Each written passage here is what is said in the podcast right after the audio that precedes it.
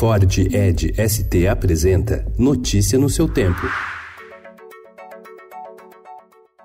Olá, sejam todos muito bem-vindos. Hoje é terça-feira, dia 17 de setembro de 2019. Eu sou o Cadu Cortês e ao meu lado, Alessandra Romano. E estes são os principais destaques do jornal Estado de São Paulo.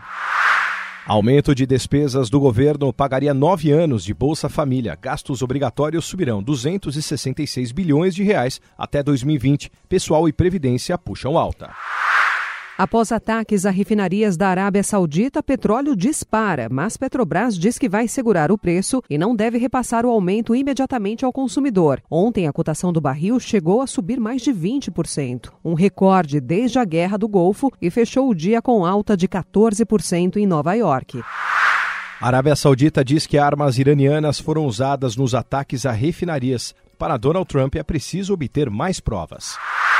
Relator da Lava Jato no STF, Edson Fachin, questionou a Procuradora-Geral da República, Raquel Dodge, que deixa o cargo hoje, sobre o ritmo de investigações de casos ligados à operação.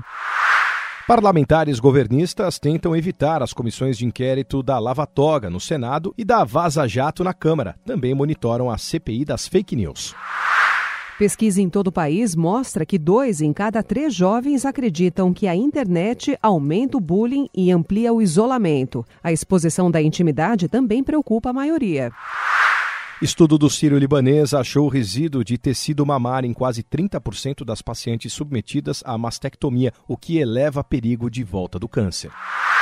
Comissão do Congresso deve sugerir a reintegração de 1.800 cubanos no Médicos pelo Brasil, mas com bolsa de R$ 3.400, dois terços menor do que era pago no Mais Médicos.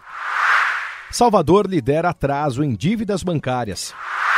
Concessionária que administrará o estádio do Pacaembu por 35 anos planeja demolir o tobogã, construir no lugar um prédio de cinco andares com espaço para lojas, escritórios e um centro de convenções e reduzir a capacidade para 26 mil pessoas. A Associação Viva Pacaembu quer análise mais profunda.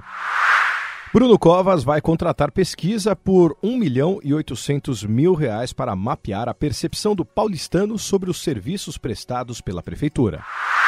O charme da Galícia. Região atrai brasileiros também pelo idioma. Do presídio à Netflix, oficina de teatro na prisão revela ator de sintonia. Notícia no seu tempo. É um oferecimento de Ford Edge ST, o SUV que coloca performance na sua rotina até na hora de você se informar.